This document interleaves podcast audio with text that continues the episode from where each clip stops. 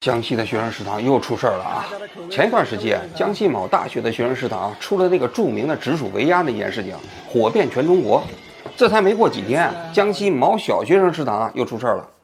九月一号这一天，江西赣州的一所小学第一天开学，小学生们到了中午，按照规定啊，应该在学校吃学校提供的营养午餐。结果啊，这营养午餐呢，左等也不来，右等也不来，一直等等到中午一点半啊。才送过来，结果送过来的时候时候才发现啊，六百名学生只送来了四百份盒饭，有两百个孩子没饭吃，一直等到中午三点半，望眼欲穿，这肚子饥肠辘辘受不了了，最后学校呢就到外面去给这两百个孩子啊买了面包和牛奶，而剩下的这四百份盒饭呢也好不到哪儿去啊，这盒饭一打开啊，很多家长们心都凉了啊。说这个米啊，看起来呀都像陈米。其次呢，那菜呀看起来也不是特别好。这孩子平时在上学之前，在家里头肯定也都是掌上明珠啊。到了学校之后吃这种盒饭，这家长们心疼啊。如所以啊，最后那现场也是一片狼藉啊。当天这个事情发生之后啊，许多学生家长就在群里开始抱怨了。他们抱怨的内容啊，大概有这么几个方面。首先，第一就是给学生装的这个这个。盒饭的这个盒子啊，看起来好像是不太标准，是塑料的，但闻起来都有味儿，给人感觉好像是不一定达到食品级呀。其次啊，那盒饭里面的米看起来不是新鲜的，像陈米。然后那菜呢，荤菜啊，保鲜还比较不错啊，但是蔬菜呀，这个看起来呀就不太行了啊。第三，给孩子提供的水果没洗。第四，这餐车啊送到学校里头啊。这也没有服务人员，都得孩子自己搬到教室里头来分发盒饭啊。第五，吃完饭之后也没人收拾，那现场一片狼藉，都让孩孩子自己收拾。所以这帮家长嘛，他群情激愤呐。我看了这些抱怨之后啊，我觉得大概分两类，有一部分有一类啊，显然是有道理的。你比如说，你水果送到孩子手里头，肯定应该清洗干净啊，你不能不洗，让孩子去自己去洗，孩子自己在现场洗啊。第一，它不一定方便；第二，小孩不一定能洗得干净，所以你必须给孩子提供可以计时的这个东西啊。第二，你的餐盒，如果你怀疑它这个不达达不到食品级，这也有道理。第三，就那食品的保鲜程度，那你也可以去质疑啊。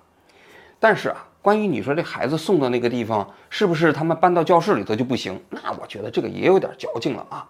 我觉得孩子上了小学生啊，自己参加一些力所能及的工作啊，自己把餐盒大家发一下没问题。这个啊，包括你吃完饭把它收拾干净，我个人觉得也没问题。中国有些家长对自己的孩子也是过分关注啊。但不管怎么说，这件事情在学生的家长群里面，那应该是激起了非常大的公愤。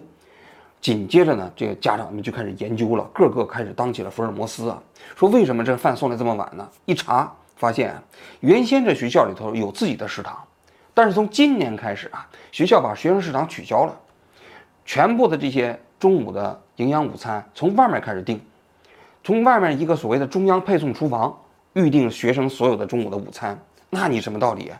你这个孩子如果在学校自己的食堂里做，那肯定做出来就是热乎的，学生就可以自己就吃。你现在呢？你在外面的餐饮公司预定，那谁知道那个餐饮公司怎么做的呀？而且运过来那菜肯定也不是那么热了，对不对？很多家长就心疼自己的孩子，觉得是第一点。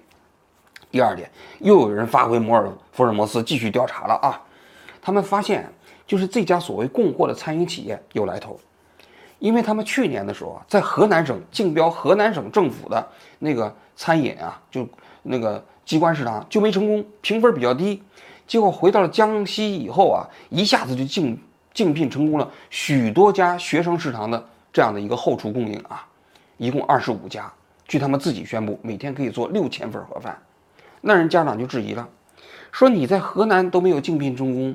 你为什么你到江西这个地方竞聘小学生食堂一下子就成功了呢？这里头是不是有猫腻呢？对吧？是不是哪个政府的亲戚呢？更何况，说是这种方式都叫预制菜。什么叫预制菜？预制菜就是你们做好了送到学校嘛。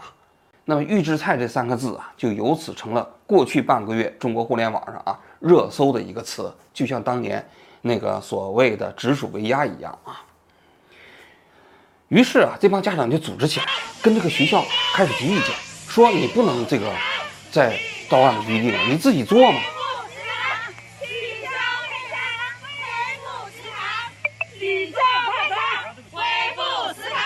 那学校就不干了，这这个学校食堂已经解散了，你要重新组建也困难了。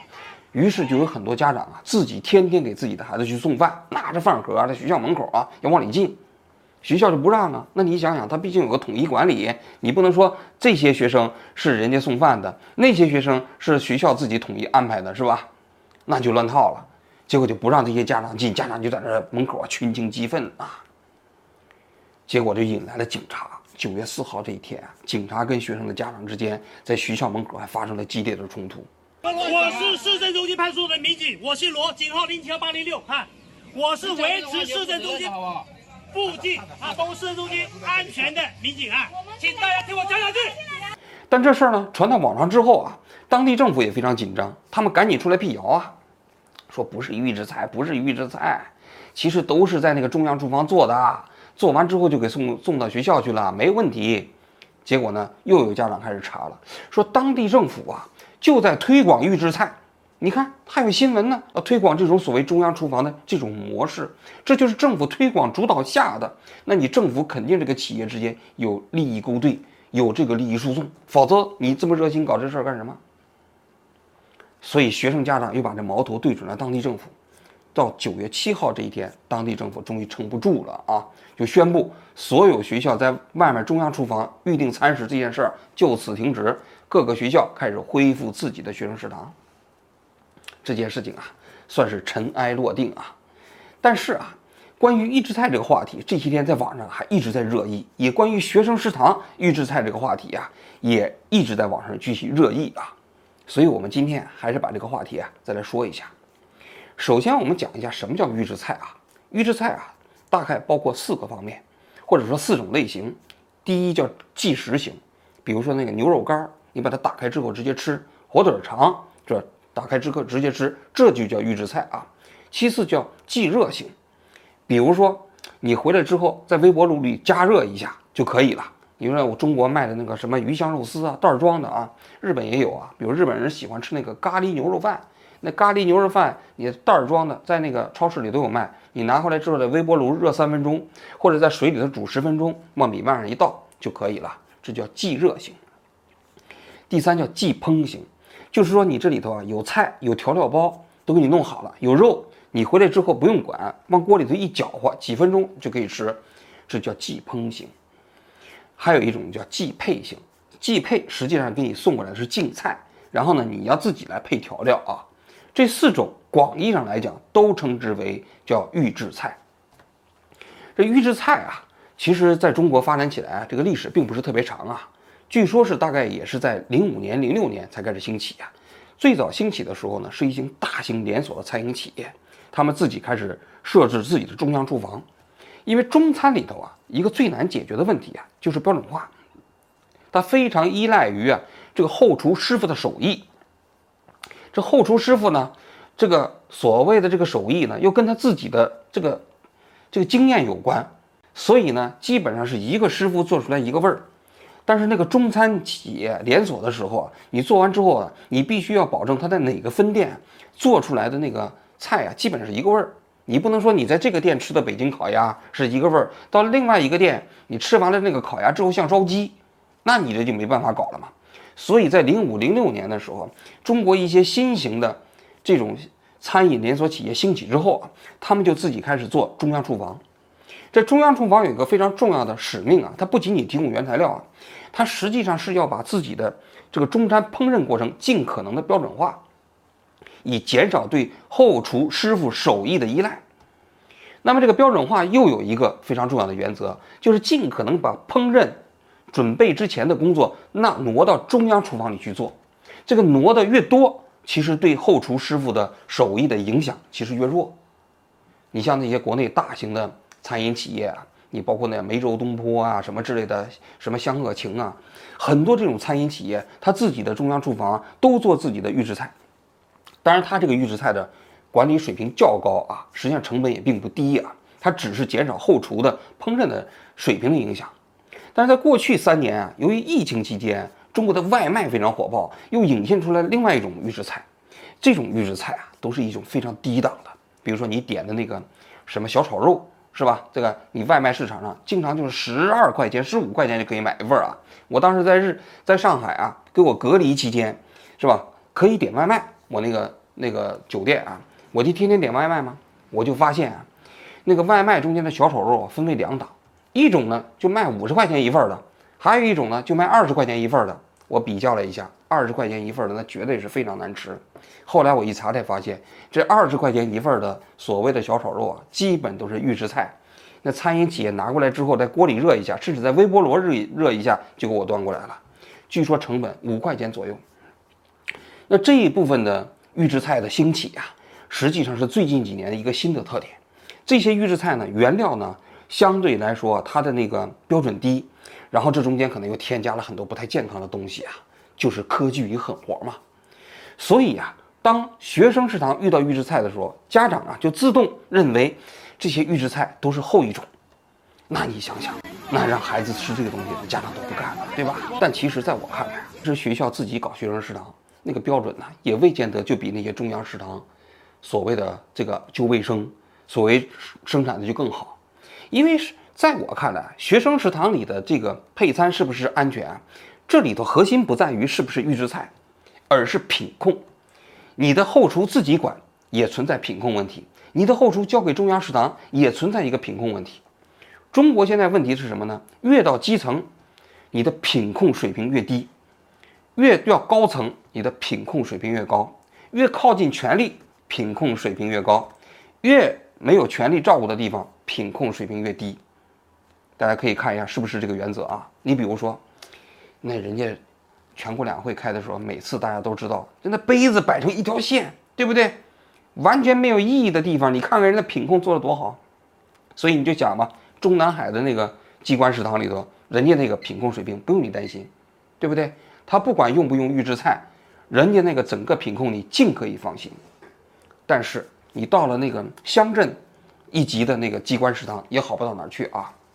但是这些小学校，如果他们不管他们搞不搞自己的食堂，实际上他们那个品控水平啊，都是多少令人担心的。这就是中国的社会现实嘛。所以在我看来，所谓的预制菜问题啊，实际上是学生家长们对中国食品品控的担忧最终呈现出来的。只不过找到了这么一个预制菜的情绪宣泄机，这个渠道而已啊。真的就是学校自己。这个恢复了学生食堂，我也不认为，其实他们跟学生家长之间的心理预期之间完全一致。这其实啊，这是最核心的问题啊。那紧接着我要讲一下什么呢？要讲学生的食堂啊，我想讲一讲日本的学生供餐体系啊。我觉得日本的学生供餐体系啊，真的是在全世界做的最好的，没有哪个国家能比得上，也包括他们的幼儿园啊。几年前我第一次来日本的时候，我就参观过日本的幼儿园和学校的这个学生食堂。我发现啊，这些他们的学生食堂有个共同的特点，首先，他们学生食堂制作的那个区域啊，全部都是透明的大玻璃啊，每一个孩子路过的时候都可以看得见，看得见这些食堂的这些叔叔阿姨们怎么给他们做饭。其次啊，就是这个。那个整个过程啊，确确实实是非常干净卫生。日本人的卫生标准啊，我我觉得确实是没得挑啊。而且他们的蔬菜啊，每一个菜都有溯源，必须当天采购，当天烹饪，而且烹饪环节过程中间还得拿那温度计啊去仔细的去查。当时给我留下了非常深刻的印象啊。你包括就就餐这个环节，他们日本的所有的这个学生提供的餐饮啊，做完了之后谁先吃？校长第一个试吃，校长试吃完了没事儿，之后学生才开始吃，而且学生在教室里开始吃的时候啊，必须他们自己班主任老师跟学生一起吃。那你想想，你中国你有几个学校能做到，对吧？那校长肯定是自己开小灶的啊。更重要的是，我这里头发现有几个细节令我感慨万千。首先是学生们在吃饭的过程中间啊，他们都是自己值日，就是这个饭。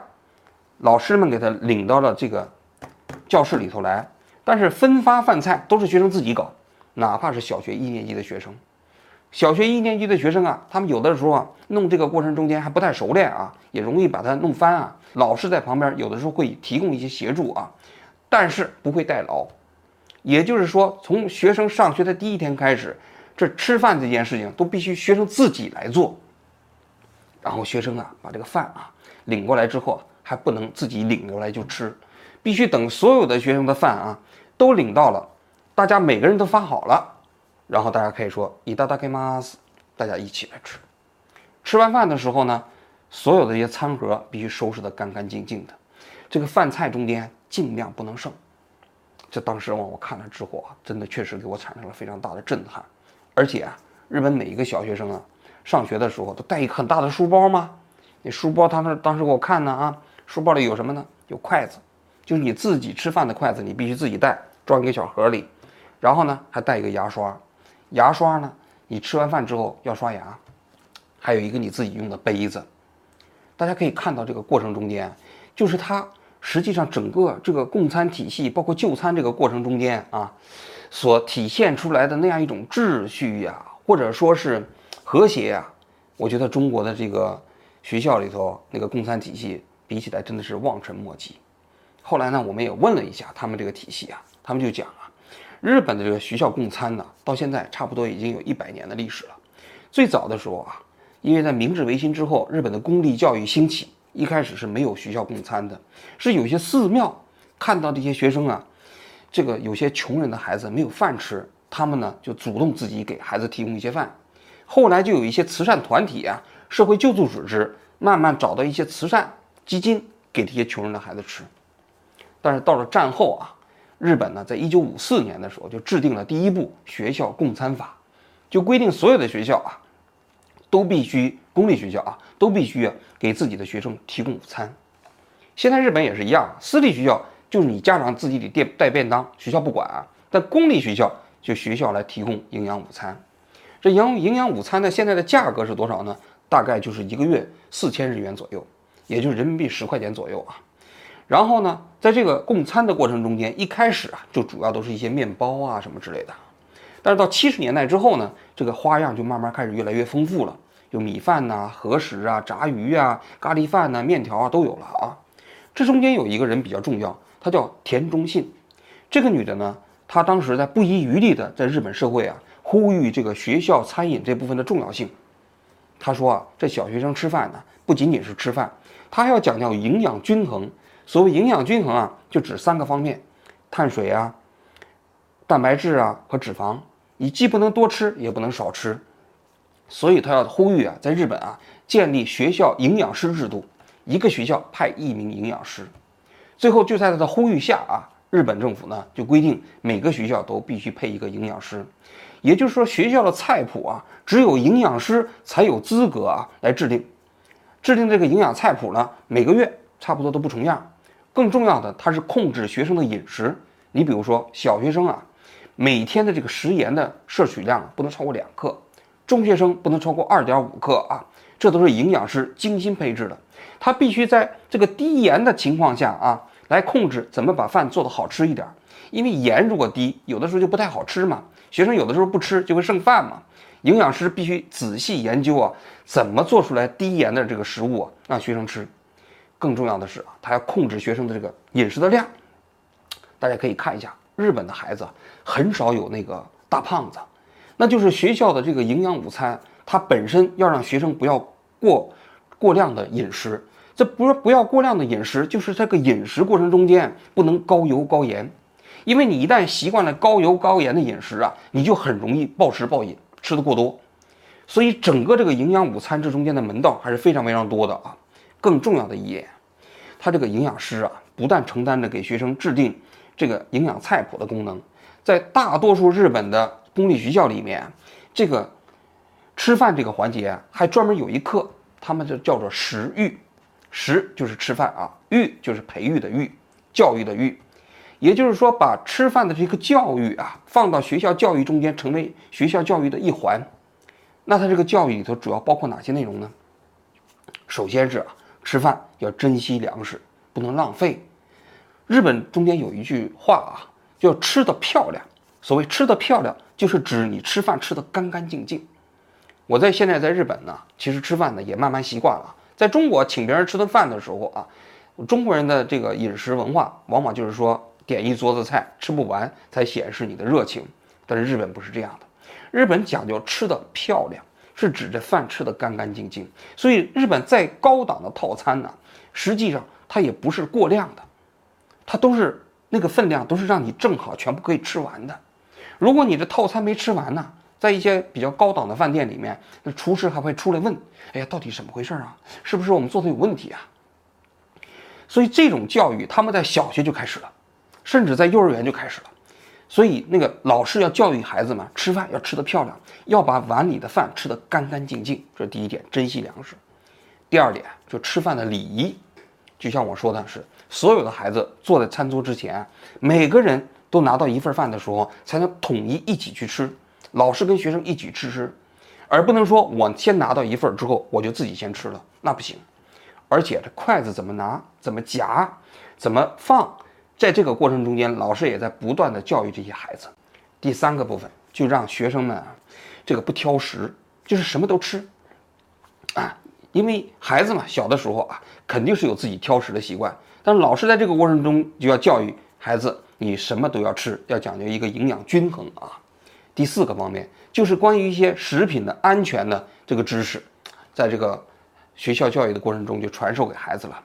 第五个方面就是关于。这些食品的一些饮食文化，也包括一些产地的文化。比如说今天吃蚕豆，就给大家讲蚕豆的知识啊。比如说今天要是吃福岛的大米，老师就给讲福岛的大米为什么好啊？这个福岛的水果为什么好啊？哎，这福岛这个地方产的这个某某就是桃子啊，它有什么特点呢？等等，这都是所谓的食欲的一部分啊。应该说啊，我。我也参观过别的国家的一些学校啊，就是能够把这个学校的供餐体系搞得如此之程度的，我除了日本之外，我没有见过第二家。也正是在这样的一个体系之之下啊，应该说日本的这个供餐体系啊，就成为了一个名不虚传的、确确实实学日本公立教育体系过程中间的一个非常亮眼的部分。当然，这里头啊，除了政府部门。跟学校要增加投入，比如说你有营养师，这日本的营养师就是日本这个啊文部省出钱来雇佣的，并不需要学校自己来出钱啊。更重要的一点还是需要啊每一个岗位的人呐都能够尽心尽力。因为我过去啊在采访食品行业的时候啊，那食品行业的人跟我曾经说过一句话，他说食品行业是个良心行业，如果你的良心出了问题啊，这个食品你无论如何都做不好。因为当你做这个食品的时候，大多数情况下是没有人监督你的啊，你必须要本着自己这个食物端给别人吃的时候啊，你能够让人放心的食用这样一种心理去做这个饭才能做到好。或许啊，今天的中国可能最缺乏的就是这一点吧，人和人之间都已经失去了最基本的信任。这父母对待自己的孩子，除了自己做的饭以外啊，其他任何人给自己孩子做的饭都不是那么信任。当然了，这一个社会啊，这个互信的程度跌落到这种程度啊，也挺令人悲哀的。但是呢，这又是谁的责任呢？好，我今天就讲到这里，谢谢大家。